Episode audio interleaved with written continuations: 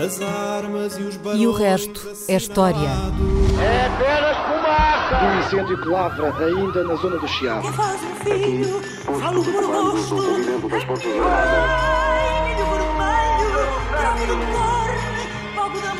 Quer transformar este país numa ditadura. Não, não. Com João Miguel Tavares e Rui Ramos.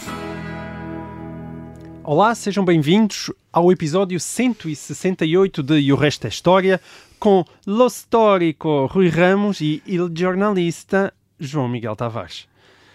Prometo que não vamos fazer o programa em italiano, até porque infelizmente não tenho conhecimentos para isso, mas serve este introito para assinalar que a Itália foi eleições no passado domingo e para anunciar aos ouvintes que este vai ser um programa dedicado àquele estranho país em forma de bota que tanta coisa extraordinária já deu ao mundo. Mas antes, antes disso, hoje temos um ponto prévio porque há uma novidade. Rui Ramos, vais ter uma newsletter, não é verdade? Como é que isso aconteceu? Vai-se chamar Perceber a História? É verdade, confirmo. Uhum. Confirmas? Ouviste esse rumor. Ouvi esse rumor. E, e não é uma não, não é um boato sem fundamento. Sim, vai haver uma newsletter semanal no Hum. Observador para os assinantes do Observador, aliás. Mas as três primeiras eh, é para todos, não é? As três primeiras parece que estão E abertas a depois, se gostarem gente. muito, portanto, bom tens que fazer um E bom depois é trabalho. só para Rui. os assinantes, e portanto Exato. as pessoas que quiserem ter. eh, Os assinantes do Observador têm acesso à newsletter, aqueles que quiserem ter acesso Tem que assinar o à- observador. À, newsletter têm de assinar o Observador. É Esta newsletter e outras newsletters que o Observador Certo. tem eh, neste momento. Este aqui é sobre história eh, e vamos falar de temas eh, de história de Portugal e não só, alguns provavelmente eh, que terão sido já abordados aqui no. E as primeiras e são o sobre o é quê? É? As primeiras, por causa do ano da const- Ah. do, do duplo centenário da Constituição ah, de 1822, vão ser sobre o liberalismo português, que é uma Ah, coisa que ah, umas pessoas acham que não, que não há, ou que nunca houve. Ah, eu parece-me que há, mas que não é bem aquilo que as pessoas ou pensavam. Que, que- que teria havido ou gostavam que tivesse havido. Ah. É uma coisa um bocadinho diferente. E é explicar esse, o que é que foi o liberalismo português, de alguma maneira dar o contexto também Uhum. da Constituição de 1822, mas depois explicar o século XIX português, o liberalismo português. E, Portanto, essas serão as primeiras, creio que serão as primeiras seis newsletters, portanto, mês e meio de newsletters sobre isso. E- Ah, e depois haverá outros temas. eh, Dedicar-te-ás a outras que- atividades. Que, que Muito haverá bem. outros temas.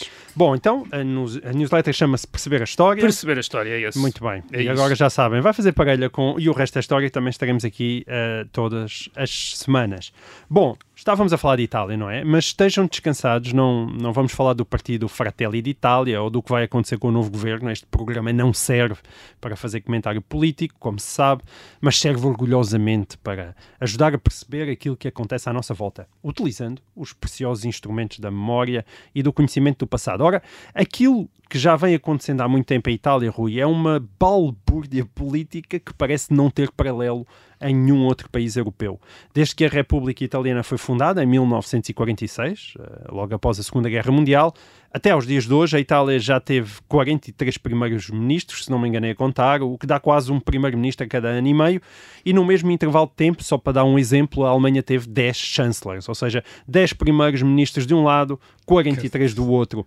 Ah, e se quiserem comparar com Portugal, desde 2005 nós tivemos, como se sabe, três primeiros ministros. Ora, desde 2006 a Itália acabou agora de eleger o seu nono primeiro-ministro.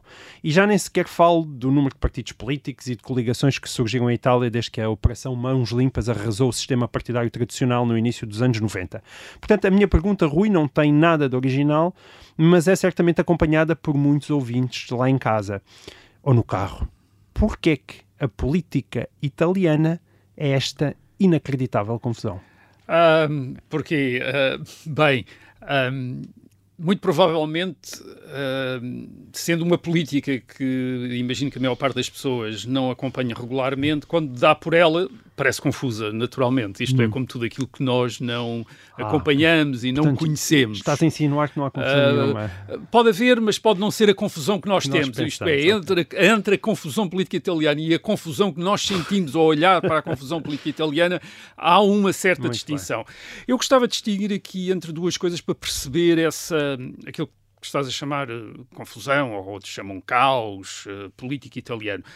Uma é o, o sistema político da República Italiana, fundada em 1946, e, e outra é a, a, história da Itália como país moderno desde os anos 60 do século XIX. E, de facto, a Itália, a Itália não tem uma longa história unificada, isto é, aquela bota que tu descreves é uma bota recente, uhum. não é uhum. uma bota que tinha, existe há tinha, muito, muito tempo. Desde logo tinha o cano mais alto, não é? Tinha, o, eh, tinha mais ramificações, eh, tinha, digamos, Sim. assim, uh, uh, caía mais para os lados, digamos, sobretudo lados, do lado do mar direito uh, Adriático. Bem, mas o sistema político, uh, o sistema político italiano não tem nada, não tem nada, não tem muito misterioso. Quer dizer, o que é que aconteceu, por exemplo, no domingo, neste passado domingo, uh, nas eleições uh, legislativas em Itália?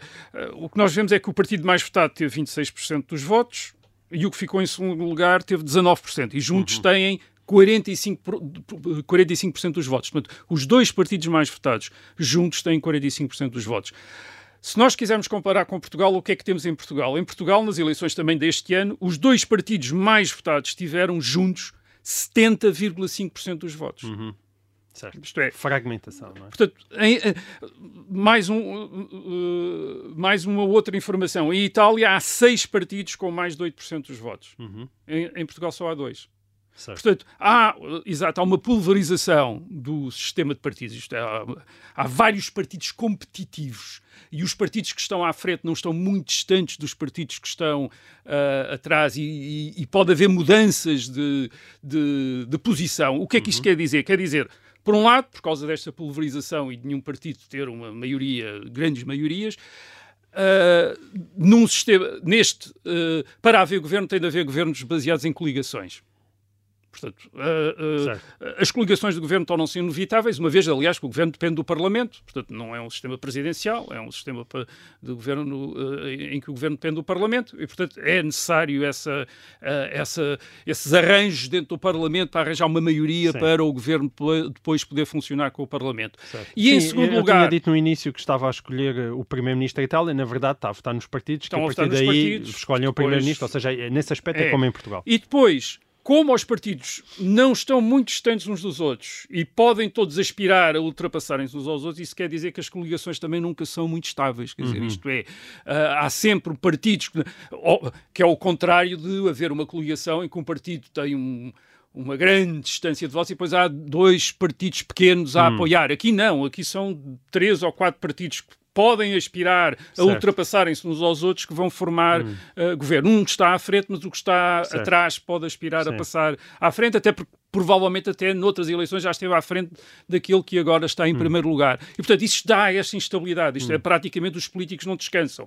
Ninguém está parado. Toda a gente está a mexer para formar coligações e depois dentro das coligações para mudar a correlação de forças. Mas este frenesim começou quando? Este frenesi, há muita gente que diz, ah, começou em 1992, 94, quando a chamada Operação Mãos Limpas, que foi uma uhum. operação contra a corrupção, eh, que praticamente destruiu, eh, porque atingiu as lideranças dos dois grandes partidos que havia em Itália desde 1946. Por um lado, a, a democracia cristã uhum. e, por outro lado, o Partido Comunista Italiano. O Partido Comunista Italiano também tinha sido atingido pelo fim da, pela queda do Muro de Berlim, pelo fim da União Soviética, etc. Uh, e, e diz bem, as coisas começaram, digamos, este, esta confusão começou aí. O que não é verdade. Hum. Porque a instabilidade ministerial, a contabilidade de governos uns atrás dos outros já uh, existia antes, já vem, de, já vem de antes. Mesmo quando os partidos eram estáveis? Mesmo quando havia uma democracia cristã e havia um partido comunista italiano e eram dois partidos muito hum. maiores do que qualquer dos outros. Agora, o ponto aqui é que esta instabilidade, isto é, estas mudanças constantes de governo, de primeiro-ministro, uh, mas sobretudo de governo, pode não significar o que pensamos. E, e vou dar um, um, um, exemplo. Um exemplo que logo vai para o começo da República Italiana. Entre julho de 1946 e agosto de 1953, portanto, no pós-guerra, em oito anos a Itália teve sete governos. Sete governos, quer dizer, portanto, uhum. um governo cada ano. Agora, quantos, quantos primeiros ministros é que teve? Teve um só. Alci de, de Gasperi, que foi primeiro-ministro durante estes sete anos. Isto é, foi primeiro-ministro de, de, destes governos todos. Uh, ele foi sempre o chefe deste governo. E isso não aconteceu só entre 1946 e 1953. Há muitos outros momentos da, da história política de Itália em que também há muitos governos mas sempre com um primeiro-ministro. Entre 1963, ju- dezembro de 1963 e junho de 1968, a Itália teve três governos. Um só primeiro-ministro, Aldo Moro. Isto é, o mesmo primeiro-ministro durante quatro anos e meio, mas com vários governos lá pelo, pelo meio. Entre julho de 1976 e agosto de 1979, três governos. Um só primeiro-ministro, Giulio Andreotti, durante três anos e meio. Mais, entre 1946 e 1981, a Itália teve 38 governos. 38 governos, dizer, uma coisa incrível. Agora, quantos Em partidos... 35 anos, estás a É, dizer. exato, 38 governos 38 em em 35 35 anos. Sim. Quantos partidos é que estiveram à frente do governo? Um só, a democracia cristã. Foi sempre a democracia cristã que esteve à frente do governo. Mas como é que isso se explica então? Um só partido? Por, por o, que houve na, o que há na Itália do pós-guerra, depois de 1946, é que não é bem uma instabilidade no sentido da rotação de partidos no governo ou de mudança de políticas, mas é mais uma, é, um- é uma espécie de forma de governo em que o partido dominante, que era a democracia cristã, que era composto de muitas fações, e de fações muito separadas umas das outras, em termos até de orientação, de, enfim, dos personagens que as dirigiam, mas também de sensibilidades políticas, essas fações estavam constantemente a competir entre si e a provocar combinações governamentais diferentes. Isto é, ah, mudava aquele ministro, depois mudava outro, depois entrava mais dois ministros de uma facção, saía um ministro da outra, portanto, uma facção ficava mais representada no governo do que na outra, e isto estava constantemente a acontecer. Por vezes não implicava uma mudança do primeiro-ministro, o primeiro-ministro era sempre o mesmo, e por, ve- e por vezes não, não implicava a mudança em determinados ministérios que durante longos anos foram sempre os mesmos ministros e as mesmas políticas. Portanto, havia uma grande estabilidade depois, ah, por vezes, a nível de determinado, ah, setor, de determinados setores da, da governação. Isto não é muito ah, singular na Itália. O Japão funciona desta maneira. O Japão que nós não associamos à confusão, que nós não facto, associamos ao caos. Mas o Japão, entre 1972 e 1993, para escolher um exemplo ao acaso, durante cerca de 20 anos, teve 10 governos, um em cada dois anos. Mas todos os governos eram do Partido Liberal Democrata. Aliás, o Partido Liberal Democrata, desde 1955 do Japão, está no poder do Japão desde 1955, com dois, com dois intervalos. Mas como é composto de muitas fações, essas fações até têm nomes, quer dizer, é como um partido composto de vários partidos, quer dizer, de, as várias fações têm nomes. Elas estão constantemente a concorrer entre si, a empurrarem-se umas às outras. Isso, por vezes, provoca mudanças de ministérios, isto é, o primeiro-ministro tem de dar um, um, um ministério àquela facção que, entretanto, começou a tornar-se mais eh, poderosa. Outras vezes implica mudanças de, de primeiro-ministro mas é o mesmo partido sempre que governa. E, portanto, esta sucessão de governos ah, no Japão, ah, na Itália, podias recorrer a um exemplo histórico que era o da Terceira República Francesa, em que os governos caíam para aí de seis em seis meses ou três em três meses, porque eram constantemente no Parlamento, estava sempre a formar novos governos e a, e a diminuir governos, mas por vezes os ministros eram sempre os mesmos. Portanto, podia haver um ministro que estava no poder às vezes durante 5, 6, 7 anos, quer dizer, na- à frente da mesma pasta, mas em governos constantemente diferentes.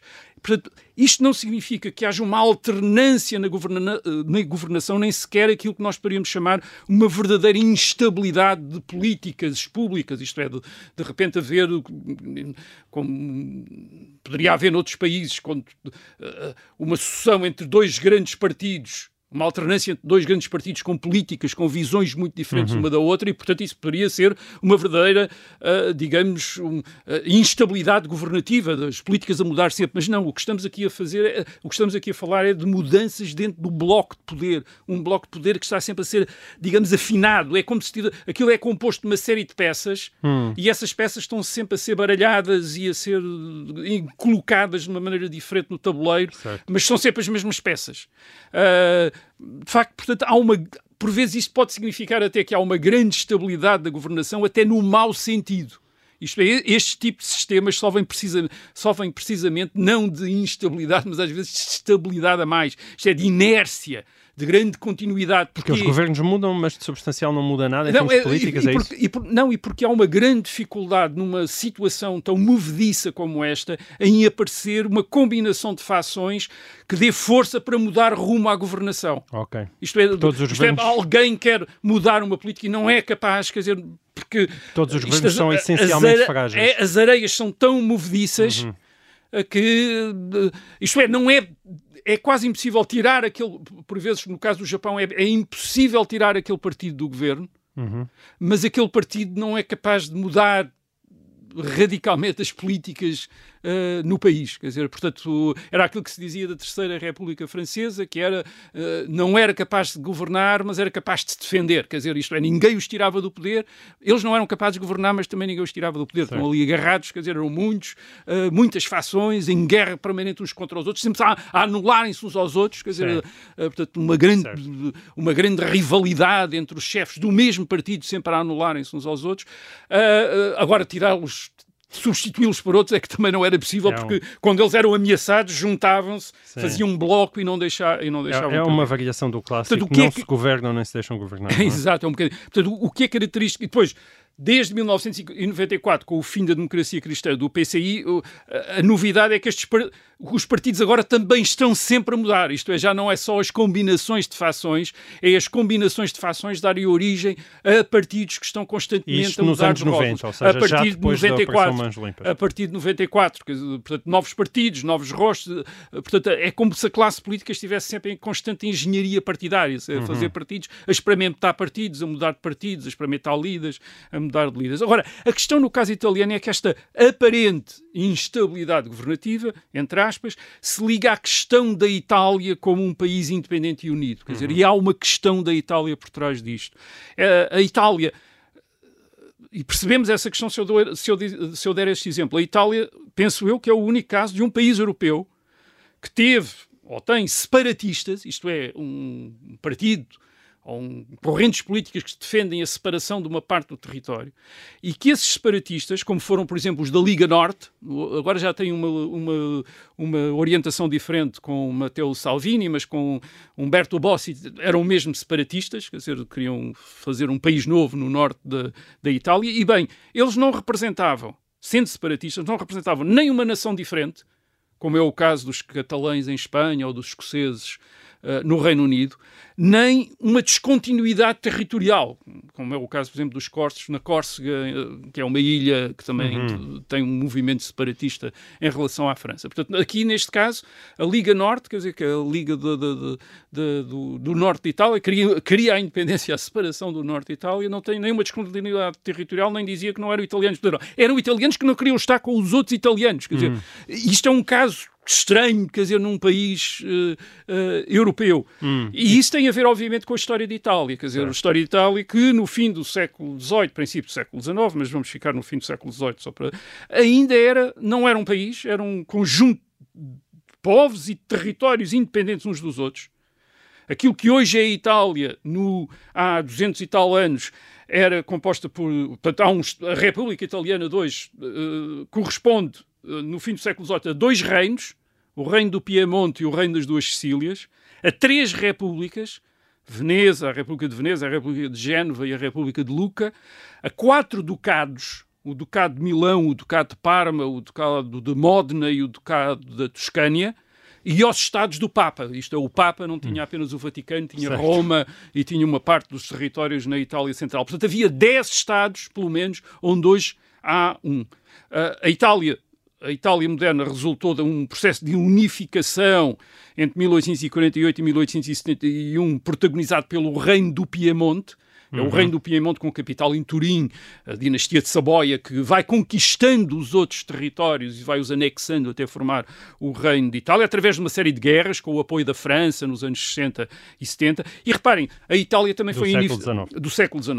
A, a Itália também foi unificada, a Alemanha também foi unificada só em 1871, também era composta, de, enfim, até de uma quantidade ainda maior de, de- de Estados, mas a unificação italiana teve sempre alguns problemas. Hum. O primeiro problema é que eh, as grandes diferenças sociais e os grandes desníveis económicos entre as regiões eh, daquilo que veio a ser depois o Estado italiano essas grandes diferenças, estes grandes níveis nunca foram verdadeiramente ultrapassados. Continua a haver um reino das, uma república das duas Itálias. Acaba, exatamente, acaba o sul da Itália corresponde, uh, correspondia ao uh, reino das duas Sicílias, portanto, com capital em Nápoles, em Nápoles uh, continua a ser um país completamente diferente do norte, uh, onde a administração do Estado central e, e uh, atenção, a Itália não é um Estado federal, é um Estado centralizado, é uma república uhum. centralizada, unitária, portanto não é como a Alemanha, um Estado, um, uma república federal a administração do Estado continua a ter grandes problemas em operar no sul da Itália. Uhum. Uh, um desses problemas chama-se máfia, ou tem uma expressão que é a máfia, quer dizer, o que é o crime organizado, mas de facto esse crime organizado expressa também a grande dificuldade de instalação, já falámos aqui uma vez certo, disso, a grande dificuldade da instalação do Estado italiano, quase que vindo de fora, no sul uhum. uh, da Itália, a sua dificuldade de operar nesse meio, onde o Estado parece um Estado estrangeiro, quer dizer, é, um, é, é, é, tratado como se fosse um Estado estrangeiro, um Estado de, vindo de fora em relação ao qual as populações desconfiam e têm as suas organizações e a sua vida paralela uhum. em relação ao Estado. Uh, embora, curiosamente, depois tem ao mesmo tempo, por causa da sua, das suas dificuldades económicas, por exemplo, em 2014, 70% dos desempregados italianos estavam no Sul, onde há um terço da população. Um terço da população tinha mais de dois terços dos, dos desempregados. Uh, uh, embora a economia seja, do Sul seja muito dependente dos subsídios estatais, tem este, isto é, o Estado não controla bem o uh, Sul de Itália. O Sul de Itália tem o pior índice de qualidade de governo da Europa Ocidental. É o hum. pior índice de qualidade de governo da Europa Ocidental. Quer dizer, pior que Portugal, Espanha. É o pior, quer dizer, onde o governo, onde a administração pública funciona de uma maneira quase catastrófica. Portanto, nenhum outro país da Europa, creio eu, tem desníveis de desenvolvimento tão persistentes e atingindo populações tão grandes. Isto é, todos os países da Europa têm sempre uma regiãozinha um distrito uma, enfim, uma, que é mais pobre Menos, do que os outros, certo. ou uma bastante mais pobre. Agora, um terço da população dizer, e uma grande parte do território é muito mais pobre e quase separado, quer dizer, quase Sim. um mundo completamente diferente, do que leva, com algum exagero, muita gente às vezes a falar de que a Itália é um bocado da Europa, agarrada a um bocado da África, isto é, uhum. é que o sul da Itália já de facto não é Europa, enfim, um bocado exagerado também, e obviamente faz parte da história europeia e é uma cultura europeia, mas dá a ideia deste, destes enormes contrastes, destes países muito diferentes. E portanto isto foi sempre vivido como uma espécie, desde o 1860, eh, desde a unificação, a questão do mezzogiorno, quer dizer, há uma questão do Sul, a questão da dificuldade de consumar a unificação. Isto é, a Itália, portanto, é um Estado que tem sempre aquela.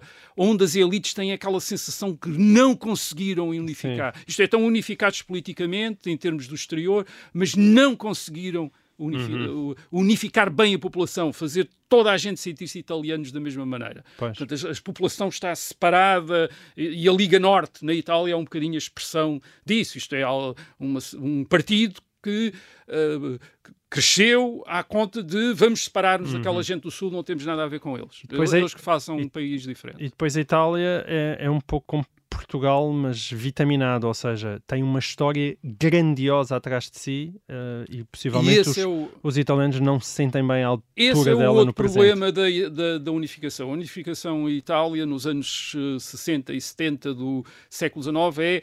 Uh, expressa pela palavra risorgimento, uhum. um ressurgimento, ressurreição da Itália. A Itália voltou outra vez. E a Itália que voltou uh, e que nunca tinha existido como um Estado unificado, era nitidamente uma Itália que tinha como ideal uh, uh, o Império Romano, a República Romana, e a grande ascendência que Roma uh, na Antiguidade Clássica tinha tido no Mediterrâneo e na Europa. Obviamente uhum. eles não queriam conquistar uh, a Grã-Bretanha, nem conquistar o, o Reno, nem, uh, mas gostavam pelo menos de ter a influência até na, no Mediterrâneo que tinham, por exemplo, as repúblicas italianas medievais de Veneza, de Génova, que tinham grandes territórios no Mediterrâneo. E, portanto, aspiravam a ter, a fazer até do, da, do Mediterrâneo Mediterrâneo, um Mare Nostrum, outra vez, como, como aos romanos, isto é, Sim. a Itália como uma grande potência. Era isso que a unificação queria fazer. Portanto, não era mais um país qualquer, Sim. mas era a Itália como uma grande potência. E a verdade Nunca é que aconteceu. nunca conseguiu. E nunca aconteceu Nunca e houve muitos equívocos ao longo do século XX. É, nunca conseguiram. Os liberais, uh, portanto, os liberais italianos, as elites liberais italianas do século XIX, falharam na Primeira Guerra Mundial,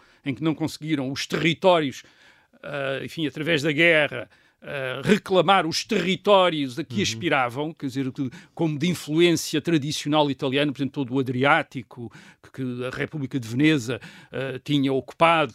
Ah, eles aspiravam a, a integrar isso, aquilo que hoje corresponde, portanto, à antiga, enfim, hoje não, quer dizer, mas correspondia à antiga, ex, eh, à antiga Jugoslávia, portanto, a Croácia, Montenegro, uma parte da Sérvia, portanto, eram territórios que eh, tinham estado integrados, ou tinham estado sob a influência ita- italiana, e eles pensavam que isso devia fazer parte da Itália. Não conseguiram, quer dizer, não conseguiram convencer os aliados a dar-lhes essas coisas todas. Depois, o regime fascista italiano, a partir dos anos 20, 30, de Mussolini, tentou obter esses esses territórios à força, é, conquistando, uh, fazendo conquistas, conquista, tentando conquistar a Grécia, tentando conquistar a Albânia. Bem, o resultado disso foi uma aliança com a Alemanha e a, a, a Itália acabar muito mal a Segunda Guerra Mundial, do lado, enfim, de um lado ambíguo, mas Sim. perdendo todos esses, ainda perdendo mais territórios, aliás, do que tinha antes. Portanto, a Itália sempre teve sempre aquela sensação que houve sempre aquela sensação que a Itália unificada era uma Itália amputada,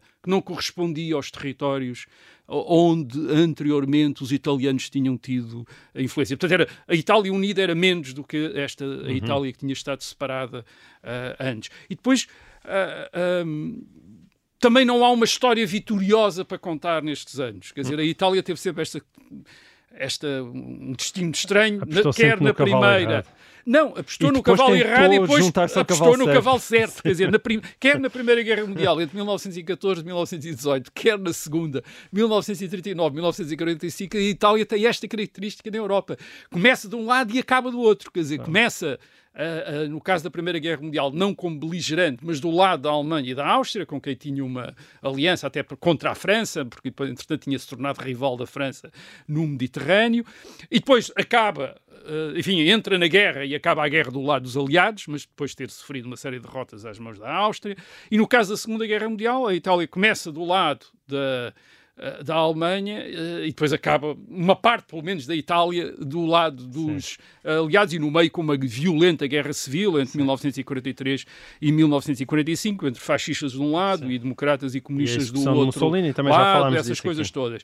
E depois de 1945, a Itália vai se tornar uma das frentes da Guerra Fria, em que há esta os democratas cristãos a enfrentar uma, aquele que era o maior partido comunista da Europa Ocidental, o Partido Comunista uh, Italiano, e tentar mantê-lo fora, tirá-lo do governo e a tentar mantê-lo fora do, do, do governo. Portanto, a política Itália evoca assim ao mesmo tempo esta combinação precária de fações que dá origem a esta aparência de confusão para quem não segue, e mesmo para quem segue a política italiana, mas depois também estas grandes faturas regionais e ideológicas, portanto, um, uma sociedade fraturada, quer dizer, e, em, e, em tensão, em conflito, e depois esta aparente incapacidade das suas próprias elites resolverem problemas e, sobretudo, realizarem os ideais que tinham, quer dizer, esses ideais. E, portanto, tudo isto associado a esta ideia de, talvez, de frustração, de confusão, que é uma coisa, por exemplo, que nós não associamos ao Japão, apesar do Japão ter também uhum. governos a formar e a cair governos constantemente, mas ninguém repara nisso e ninguém dá muita atenção a isso. Porquê? Porque o Japão tem aquela, aquela a impressão que dá o Japão é muito homogéneo, tudo a certo. funcionar, uma grande eficácia, as coisas funcionam e, portanto, ninguém repara que há um governo. Há governos de dias no Japão, às vezes, de, de dois meses, três meses, ninguém repara. E na Itália toda a gente repara porque há outras coisas em que também não parece estar a funcionar bem. Agora, à parte disto, é uma sociedade e uma cultura extraordinariamente sim, sim. dinâmicas sim, e, claro. e, criativas eh, e que têm um impacto enorme no resto da Europa e no resto do mundo, através da, da comida, através de, de, de, da música, através da literatura, quer dizer, com uma, um impacto... E ainda uma, por cima uma, são bonitos. Uma força enorme, sim, da, da elegância, quer dizer, é aquilo que eles dizem na Segunda Guerra Mundial, eles não eram...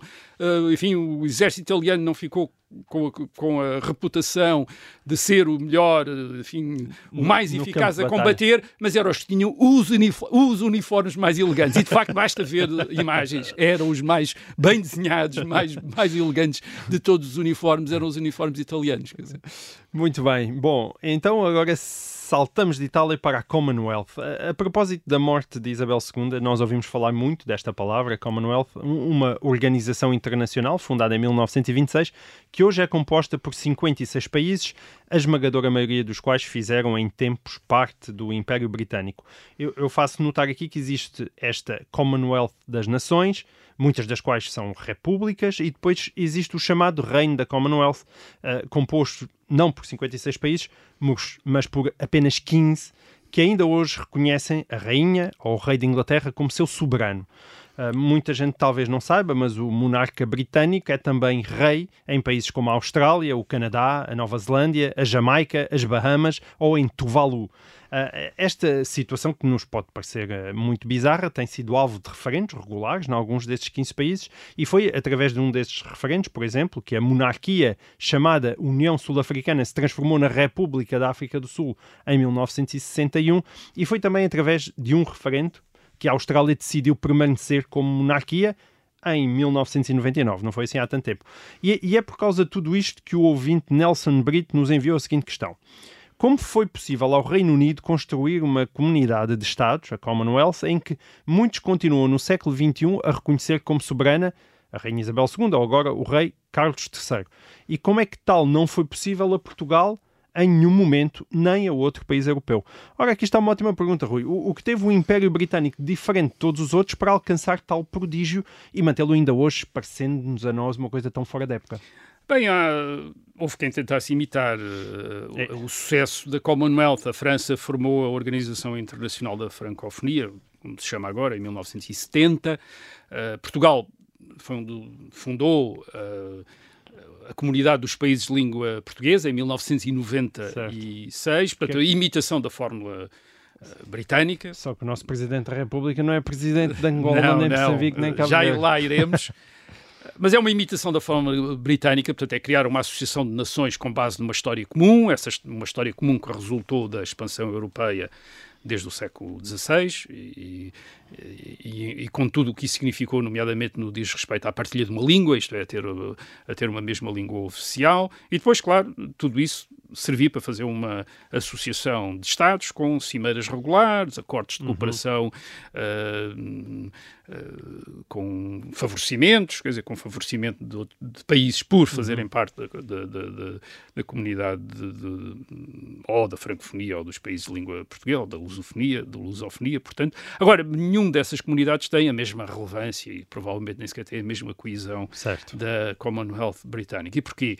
Eu acho que porque nem a França nem Portugal tinham uh, dois elementos fundamentais que explicam em parte a Commonwealth. Uh, o primeiro elemento, é um elemento óbvio, já referiste aí, é, é o rei como chefe de Estado.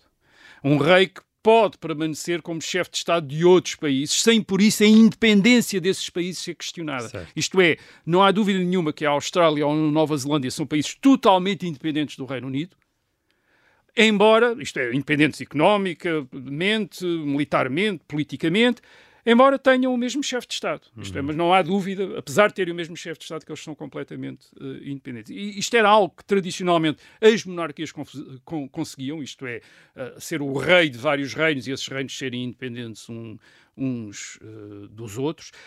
Mas a França e a Portugal, depois tem, de 1945... Tem um não tem rei, não é? não tem um chefe de Estado que pudesse uhum. ser também chefe de Estado de outros países, porque o certo. Presidente da República tende a ser só Presidente do país onde é eleito. Portanto, claro. Uh, não é, funciona. Não funcionava. Portanto, esse, esse, é um, esse é um primeiro elemento. O segundo, um segundo elemento, este é o elemento talvez mais interessante, uh, o mais interessante de todos, diz respeito àquilo que foi a flexibilidade histórica, a flexibilidade tradicional do Império Britânico. O Império hum. Britânico foi sempre uma organização, ou foi sempre uma entidade muito mais uh, multifacetada e flexível do que outras organizações congêneres de uh, projeção do poder europeu sobre outros hum. uh, territórios fora da, da Europa. Colonizaram de outra maneira, estás tu a dizer? Ou não colonizaram às vezes, quer dizer, hum. isto é, o Império Britânico nunca quis corresponder a um só país, a uma só nação, como Portugal. O Império Português correspondia a uma só nação, dizia-se que era Portugal do Minho a Timor. Certo. Era, era Portugal no Minho e era Portugal em Timor, era Portugal na Guiné, era Portugal em Angola, era Portugal na, na, na, eh, em Moçambique. Todos esses uh, territórios eram, tinham, estavam organizados, eram uhum. províncias, estavam organizados em distritos, em conselhos e era como, pelo menos oficialmente, eram olhados como se fossem uh, um prolongamento do certo. território metropolitano. E os ingleses nunca foram nessa? Os ingleses, a, a França a mesma coisa, a França tratou a Argélia. a Argélia até 1961 como se fosse um departamento francês, isto era o, como, como, como, se do outro lado do Mediterrâneo houvesse uma terra francesa que era a Argélia. Uhum. Foi a política francesa até 1961. A, a, a Algérie francesa, quer dizer, a Argélia francesa. A uhum. Argélia era francesa, quer dizer, não interessava, eh, estava do outro lado do Mediterrâneo, não, e o que é que isso tinha a ver? Quer dizer, tinha um, um bocado de água um pelo, bocado pelo meio mas eram. Ora bem, os britânicos nunca pensaram desta maneira. Hum. Os britânicos, por exemplo, nunca acharam que a Índia era a Grã-Bretanha. Nunca, nunca se convenceram que era uma província britânica. Era uma coisa à parte. O Império era uma coisa à, à parte. Quer dizer, não era a Grã-Bretanha. Quer dizer, não era a Grã-Bretanha, era o, o, eh, era um Império. E por isso os governos de Londres, e esse é o ponto importante, mantiveram relações muito diferentes com os vários territórios que integravam o Império Britânico. Hum. Havia territórios que eram governados diretamente por governadores nomeados por Londres, portanto, como colónias, mas havia territórios que já no século XIX se governavam a si próprios, eram curiosamente os chamados domínios, dominions, quer dizer, que não tinham o significado de serem dominados, mas ao contrário, eram territórios que já tinham os seus parlamentos e elegiam os seus governos, como era o caso do Canadá, da Austrália, desde meados do século XIX. Uh, tinham o mesmo chefe de Estado e tinham, ainda nessa altura, em meados do século XIX, uh, ainda tinham algumas relações militares, sobretudo, uhum. e diplomáticas com uh, a Grã-Bretanha, mas para todos os efeitos, o Canadá e a Austrália no século XIX tinham o governo que era um eleito, era, tinham os governos que eram eleitos pelos canadianos e pelos australianos. Sim. Portanto, tinham isso e depois tinham protetorados, isto é, territórios que eram estados independentes protegidos pela Grã-Bretanha, como era o caso de uma grande parte da Índia. Falámos aqui disso, esses 600 Estados que na Índia tinham os seus exércitos, as suas, as suas finanças, a sua administração, os seus chefes de Estado, os seus marajás, os seus reis, os seus príncipes, etc., mas que eram protegidos pela coroa britânica e tinham uma relação com o, com o, o rei, de, uh, o rei da Inglaterra como imperador da Índia. Uhum. Mas praticamente, mas eram Estados autónomos onde os ingleses, às vezes, os ingleses eram representados por um embaixador. Isto é, o embaixador que obviamente tinha bastante poder e era capaz de influenciar a política, mas eram protetorados, portanto não eram parte, uhum. isto é, nunca nenhum britânico eh, fez como um português que chegou a Timor e diz ah, Portugal, estou em Portugal, isto é Portugal, terra portuguesa. Isto é, nunca nenhum britânico chegou a Bengala ou, ou a, a, Bombaim e diz ah, isto é Inglaterra, estou mesmo, isto Sim. faz parte da Inglaterra. Não. E, e isto, portanto, o que é que isto deu? Quer dizer, deu que Uh, nunca houve um só e mesmo estatuto para os territórios que integravam o uh, Império Britânico. Isto é, havia, como era, por exemplo, o caso português. Os portugueses eram todos províncias ultramarinas, certo. todos com o mesmo estatuto, eram províncias de Portugal. Uhum. Estavam descritos na Constituição como territórios que nenhum governo português podia alienar. Isto é, alienar a Guiné era tão grave como alienar Minho ou Algarve. Quer dizer. Uhum. O governo português, de acordo com a Constituição de 1911, da Constituição de 1933, não podia alienar esses, esses territórios, embora às vezes admitisse que pudesse haver acordos para, eh, enfim, retificar fronteiras ou, ou hum. coisas assim, mas não podia alienar esses territórios. Certo. A Grã-Bretanha não tinha nada disso. E ao não, não ter nada disso, foi mais fácil na altura da ruptura manter relações? Exatamente. É o, o, Império, o, o Império Britânico teve, portanto, a possibilidade de fazer variar os estatutos dos territórios que o integravam. E e isso permitiu-lhe, em determinados momentos, por exemplo, de separação, manter uma relação privilegiada com esses territórios, hum. fazendo variar os seus estatutos. Por exemplo, a Irlanda, em 1921, torna-se independente independente dentro da Commonwealth. Aliás, a Commonwealth aparece precisamente para assimilar uh, uh, o caso da Irlanda. A Irlanda separa-se. Do... A Irlanda era uma parte do Reino Unido. Uhum. Portanto, era o Reino Unido uh, da Grã-Bretanha e da Irlanda. Era assim até 1921. E de repente uma parte separa-se mas continua na Commonwealth, uh, continua no Império. Porquê? Porque é-lhe dado o estatuto de domínio, isto é, torna-se um, um Estado independente como era a Austrália ou uh, Canadá. Portanto, a ideia de Comunidade Britânica de Nações, aliás, afirma-se precisamente a partir de 1921, a, a, partir do caso irlandês. Quer dizer, uhum. é uma maneira de manter isto é, da Irlanda separa-se, torna-se independente e ao mesmo tempo mantém-se dentro de uma comunidade de nações. Muito bem. Uh, Rui, eu vou-te interromper aqui. Também tem, precisamos de independentizar esta parte do programa porque o nosso tempo em FM chegou ao fim. A quem nos está a ouvir diretamente na rádio, até para a semana. Os outros, já sabem, podem nos ouvir mais um pouco em podcast. Eh, portanto, estava a falar, anos 20, eh, a Irlanda torna-se independente em 1921 como uh, Estado livre do Eire, quer dizer, portanto, é uma parte da, da comunidade uh, das nações, a comunidade, nessa altura se chamava Comunidade Britânica das Nações, e essa Comunidade Britânica das Nações é criada depois oficial, oficialmente ou estruturada em 1926 com esse objetivo, isto é, criar uma instituição que integrasse os Estados independentes, que antigamente tinham feito parte do Império Britânico, mas que agora estariam a fazer parte dessa comunidade britânica apenas com base na sua relação com a coroa. Isto é, uhum. uh, o rei de uh, Inglaterra é seu uh, chefe de Estado. Uh, em 1949 ficou claro que todos os membros são iguais entre si, todos os membros da comunidade eram iguais uh, entre si, e deixou-se cair a palavra britânico, passou a ser só Commonwealth of Nations, portanto, British deixou-se cair o britânico para parecer tudo igual. E aconteceu outra alteração. Em uh, eh, 1947 a Índia torna-se independente e em 1948 anuncia que se quer tornar uma república. Isto é, uhum. é, que quer que o, uh, o rei eh, de Inglaterra deixe de ser chefe de Estado. Mas ao mesmo tempo está disponível para continuar dentro da comunidade uh, das nações, isto é, dentro certo. desta comunidade britânica das nações. E então em 1950 muda-se a concepção da comunidade muda-se essa concepção para integrar não apenas uh, Estados de que o rei da Inglaterra fosse chefe de Estado, mas também repúblicas que, e isto é a expressão, reconheçam o soberano britânico, já não como chefe de Estado, mas como um símbolo da livre associação das nações que constituem a comunidade. Isto é, eles apenas reconhecem, portanto, o soberano britânico como o chefe da comunidade uhum. destas nações, como um símbolo da unidade, Sim. da coesão destas nações, mas já não como chefe de Estado. Isto, portanto, acontece a partir de 1950 e a Índia mantém-se. Em 1961, falaste aí da saída da União Sul-Africana, que se torna República da África do Sul. A intenção da União, Sul, Sul-Africana, depois de se tornar República, era continuar na comunidade britânica, mas não continua, porque em 1960 a comunidade, esta comunidade das nações, aliás, esta uhum. Commonwealth of Nations, adotou como regra uma, que os Estados que faziam parte desta Commonwealth of Nations tinham de aplicar princípios de igualdade racial. E, portanto, o apartheid e, portanto, o apartheid uh, sul-africano excluiu, foi esse que excluiu a, a, nova República da África do Sul em 1961, uma vez que tinha um sistema de, de discriminação racial uhum. oficialmente uhum.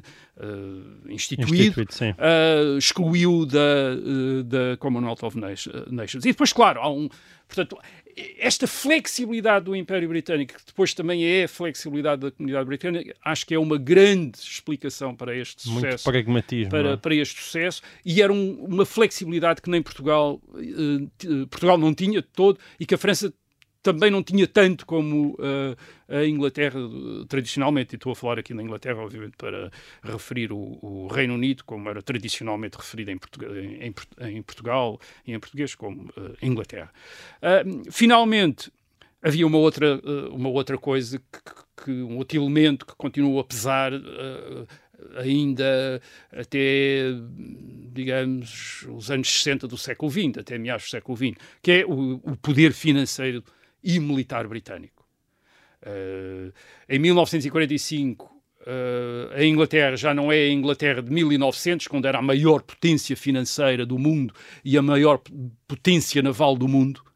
Uh, isto é, a Inglaterra tinha uma armada que era maior do que a de todos os outros países do mundo juntas. Quer dizer, isto uhum. a ideia do poder naval britânico. E tinha uma. A City em Londres era a maior praça financeira do mundo, com um poder financeiro maior do que também todas as outras praças financeiras juntas. Não havia nada parecido, nem Nova York, nem Frankfurt, nada que se parecesse com, uh, com Londres, uh, no princípio do século XX.